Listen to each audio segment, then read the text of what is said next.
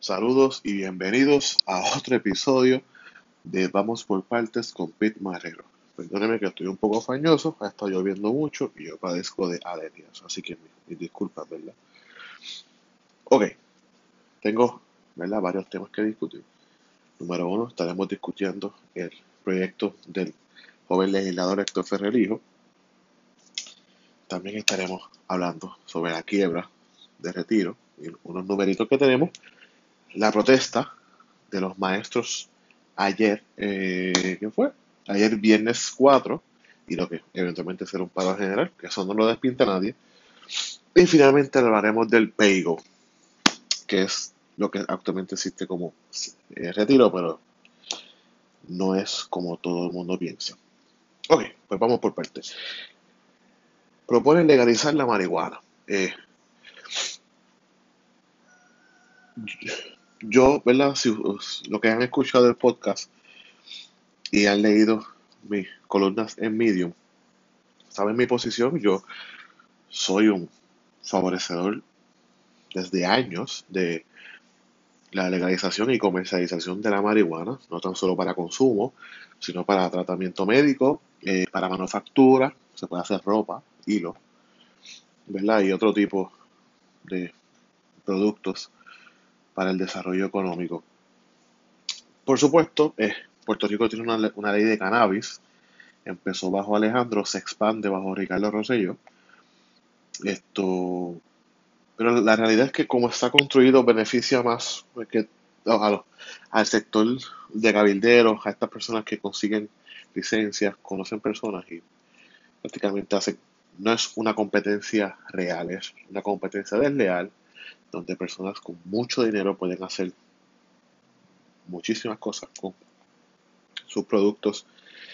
Y lo que yo favorezco es un marco regulatorio donde haya una apertura de mercado, donde prácticamente toda persona que desee hacer un coffee shop o algún tipo de esto dispensario lo pueda hacer con las regulaciones eh, de Hacienda, con las reguladores, con las regulaciones de seguridad, ¿verdad? Para los menores, para viejitos, para mujeres embarazadas.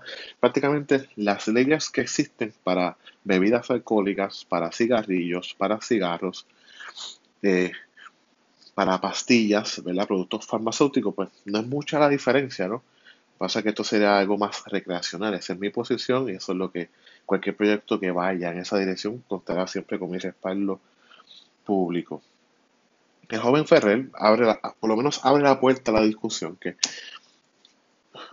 el secreto para uno adelantar causas no tan solo es defenderlas cuando se radican, sino hablarlas de ellas y, sacar el tabú afuera y que las personas puedan hablar. Yo creo que es, por lo menos eso hizo muy bien. Eh, tiene unas cifras aquí de sobre 500 millones en recaudo. Yo difiero. Eh, sí, al principio habrán unos recaudos enormes, pero como toda la vida el mercado se estabiliza, y todo depende, ¿verdad? No tan solo el, el producto o el cannabis o la marihuana, sino el cómo se crea ese ecosistema alrededor de los coffee shops, los lugares de bebidas, de comida, eh, cuál es el atractivo, ¿no? Es como el modelo este de la gasolinera, que no solamente la gasolina, sino el Quick Loop, el, este, los, los malbetes, está el car wash, está el mini market, está el puesto de empanadillas, ¿sabes? Que lo que tú construyas alrededor del negocio de cannabis o marihuana es lo que quizás se refiere a esta cifra de 522 millones. Pero, ¿verdad? Uno hace lo que, lo que sea por adelantar su proyecto y eso yo lo entiendo muy bien. Yo creo que esto es una buena iniciativa del joven Ferrer. Desearía que más legisladores se unieran a esto, por lo menos discútanlo, aunque cuelguen el proyecto, porque quizás hay aspiraciones a mayor, pero que se discuta, que se traiga a, comisión y diferentes grupos, lo que están en pro, lo que están en contra, lo que están en contra, puedan hablar y expresarse sobre el mismo. Ok, muerto el pollo, vamos a hablar un poquito de la protesta de los maestros. Bueno, número uno, yo apoyo la iniciativa de los maestros, siempre la apoyaré. Eh, cuando Alejandro García Padilla fue gobernador, yo participé en numerosas eh, protestas tanto en, en, las escuelas, y fuimos al Departamento del Trabajo, fuimos al Capitolio. Eh, yo tengo amistades el, que son maestros, eh, mis maestros de, ¿verdad? de elemental, intermedias ahí. Tengo buena relación con ellos, siempre los estaré apoyando. Mi papá, ¿verdad? Paz descanse, fue maestro por poco más de 30 años y profesor universitario. So, eso, ¿verdad? Lo tengo muy cerca de mi corazón. Ahora bien, la protesta ayer fue masiva hace años, incluso que yo he participado años que no veía una congregación tan, tan grande, y no tan solo grande en, en Puerta de Tierra y en el Viejo San Juan, sino en, otros pueblos. Vi Peñuelas, vi Aguadilla, eh, ¿verdad? Vi otros, otros pueblos, eh, Aguada. Eh, así que muy, ¿verdad? El reclamo fue organizado, eh, no hubo, no escaló a mayores, las propuestas se escucharon, me consta que Fortaleza prestó atención. So, ¿verdad? Lograron su cometido, ¿no? Ahora bien, hay dos reclamos particulares, que es una pensión de 75% más un aumento de mil dólares en, el sueldo base que lo elevaría esencialmente a tres mil dólares. Yo encuentro, ¿verdad? Que es muy loable, ¿no? La función más importante de una sociedad. Es, tener maestros dedicados a la profesión y bien pagos. Ten en cuenta que esa es una profesión que, es que estás desarrollando el futuro de tu pueblo, de tu isla, de tu territorio, de tu país, ¿verdad? Lo que sea. Empieza un maestro, ¿no? Porque por lo menos mis años primarios son inolvidables y, y gran parte de lo que yo soy hoy, ¿verdad? Se lo debo a esos años primarios, a mi mamá y mi papá, pero también a esos maestros que fueron esenciales en mi desarrollo. Así que yo, esas dos propuestas no están muy lejos de la realidad. Yo soy de los que pienso que el maestro debería ganar más de 3 mil dólares, pero si ellos entienden que eso es suficiente, pues, ¿verdad? Vaya ellos. Eh, la realidad que esto eleva sería, si esa propuesta entrara en vigor de mil dólares adicionales al, al sueldo base a 3 mil, añadiría 600 millones de dólares más al presupuesto de Puerto Rico anualmente en gastos recurrentes. Son 600 millones al año, cada una década son 6 mil millones. So, es un gran, gran, gran, gran cantazo de presupuesto. Y el 75% del salario, ah, yo los entiendo porque cuando la mayoría de los maestros que entraron, entraron antes del 2014, eso fue lo que firmaron. 55 años de edad, 75 años de salario y bye. Eso desde 2014 cambió. Prácticamente se hizo salir agua ahora con el plan de ajuste. Y yo creo que hay que, ¿verdad? Darle el, el retiro, ¿verdad? Esa, en el ocaso de la vida. Eh, estas personas ahora apenas van a empezar a cotizar el seguro social, so ahora van a recibir menos dinero, bien sea, porque tienen que aportar al seguro social.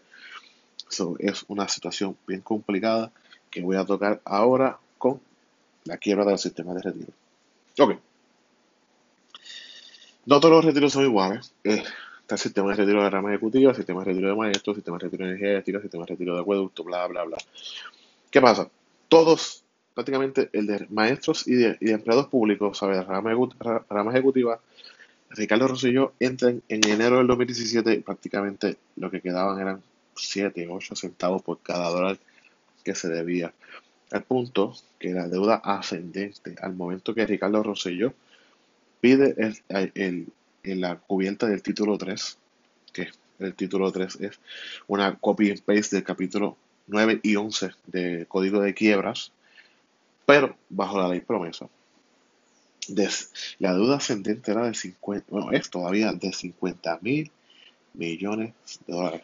Tengan presente que si los bonistas de los GOs hubieran dicho, ¿sabes qué, Puerto Rico? Yo me, tú te has portado muy bien conmigo, yo me he portado muy bien contigo, yo te voy a perdonar la deuda que tienes conmigo. Como quiera, Puerto Rico va a estar en la misma situación que está hoy, porque no había manera de pagar esos 50 mil millones inclusive es más grande que la deuda de Cofina.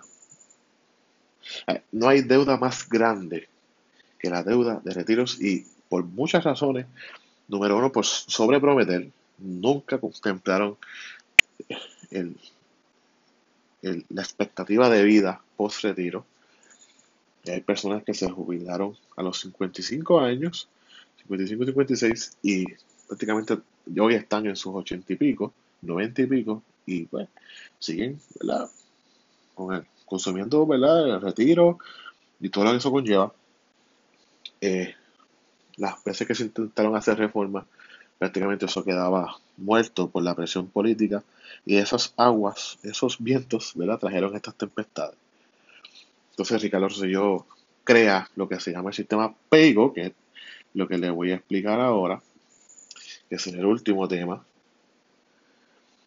Y el sistema PEIGO, Ricardo Rosselló prácticamente salvó de una manera increíble las pensiones de todo el mundo. ¿Cómo hizo esto? Bueno, prácticamente un sistema PayGo, la palabra lo dice, you pay as you go, tú pagas según caminas. Y por lo menos aquí tengo los números del presupuesto del 2022, o sea, el que acaba en junio 30 de este año. Y asciende a, del Fondo General, Hacienda de, de nuestras contribuciones, de las contribuciones de usted oyente y de sus pares, 2.5 billones de dólares. hubo un aumento de 28% de un año a otro y hay 3.000 maestros que se retiran este año que van a, aumentar esa cifra mayor y cada año más y más y más hasta que obviamente el sistema mismo, el sistema mismo se autocorrige. So, tengan ese número. El presupuesto de Puerto Rico es de 10 mil millones de dólares. Una vez tú lo consolidas con todo lo que entra, son 21 mil millones. So, del presupuesto original de 10 mil millones de dólares, 25% va a pagar las deudas de retiro, que ya no existe la administración de retiro. Lo que queda es Hacienda, con nuestras contribuciones, paga 2 cinco eh, son 2.581 millones 415 dólares. Eso es una cantidad enorme. O sea, estamos hablando que ahí hay varios cholices anualmente y subiendo. So, esas las circunstancias, eso ¿verdad? son los temas importantes. Prácticamente el 20% del, del presupuesto del Departamento de Educación va a pagar las pedidos de las pensiones de los maestros. ¿Sabe que Pues yo entiendo los reclamos, estoy con ustedes. no tengo duda que el gobernador no está con ustedes, el gobernador apoya, eso es. Pero la matemática es la matemática, ¿no? Y hay que seguir luchando y, ¿verdad? y que el gobierno se siente y encuentre la manera de poder cumplir con lo que tanto se ha luchado. Bueno, eso es mi intervención de esta semana. Esto ha sido otro podcast de Vamos por Partes con Pete Marrero. Espero que les haya gustado. Cualquier feedback siempre es muy bien recibido. Que les vaya bien. Excelente fin de semana.